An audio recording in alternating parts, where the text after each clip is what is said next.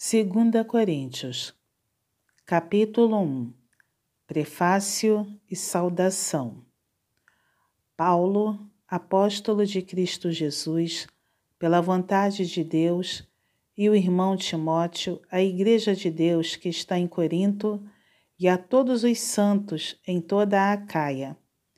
Graça a vós outros e paz da parte de Deus nosso Pai e do Senhor Jesus Cristo. Ação de graças de Paulo pelo conforto divino. Bendito seja o Deus e Pai de nosso Senhor Jesus Cristo, o Pai de misericórdias e de toda a consolação. É Ele que nos conforta em toda a nossa tribulação, para podermos consolar os que estiverem em qualquer angústia, com a consolação com que nós mesmos somos contemplados por Deus. Porque assim como os sofrimentos de Cristo se manifestam em grande medida a nosso favor, assim também a nossa consolação transborda por meio de Cristo. Mas se somos atribulados, é para o vosso conforto e salvação. Se somos confortados, é também para o vosso conforto, o qual se torna eficaz, suportando vós com paciência os mesmos sofrimentos que nós também padecemos. A nossa esperança a respeito de vós está firme, sabendo que, como sois participantes dos sofrimentos, assim o sereis da consolação porque não queremos, irmãos, que ignoreis a natureza da tribulação que nos sobreveio na Ásia, porquanto foi acima das nossas forças, a ponto de desesperarmos até da própria vida.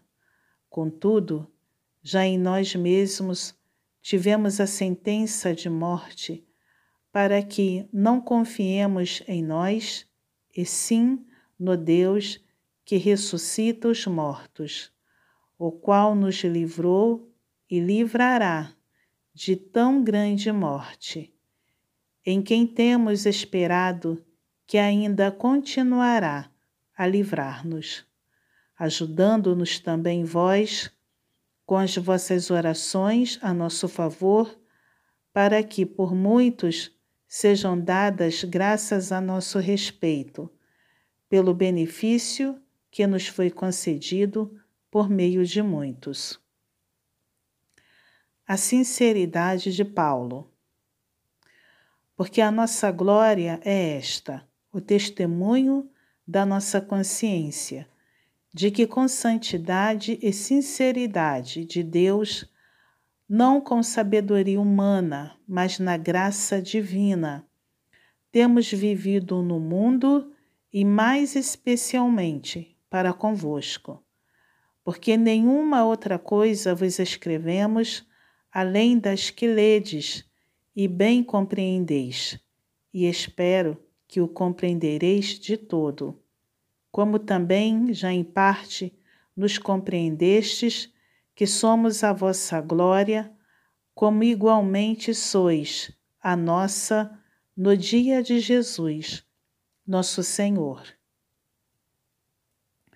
Paulo explica a sua demora em ir a Corinto. Com esta confiança, resolvi ir primeiro encontrar-me convosco, para que tivesses um segundo benefício, e por vosso intermédio passar a Macedônia, e da Macedônia voltar a encontrar-me convosco, e ser encaminhado por vós para a Judéia. Ora, determinando isto: terei porventura agido com leviandade? Ou ao deliberar, acaso delibero segundo a carne, de sorte que haja em mim simultaneamente o sim e o não? Antes, como Deus é fiel, a nossa palavra para convosco não é sim e não, porque o Filho de Deus Cristo Jesus, que foi por nosso intermédio anunciado entre vós, isto é, por mim e Silvano e Timóteo, não foi sim e não, mas sempre nele ouviu sim. Porque quantas são as promessas de Deus, tantas tem nele o sim. Porquanto também por ele é o Amém, para a glória de Deus, por nosso intermédio.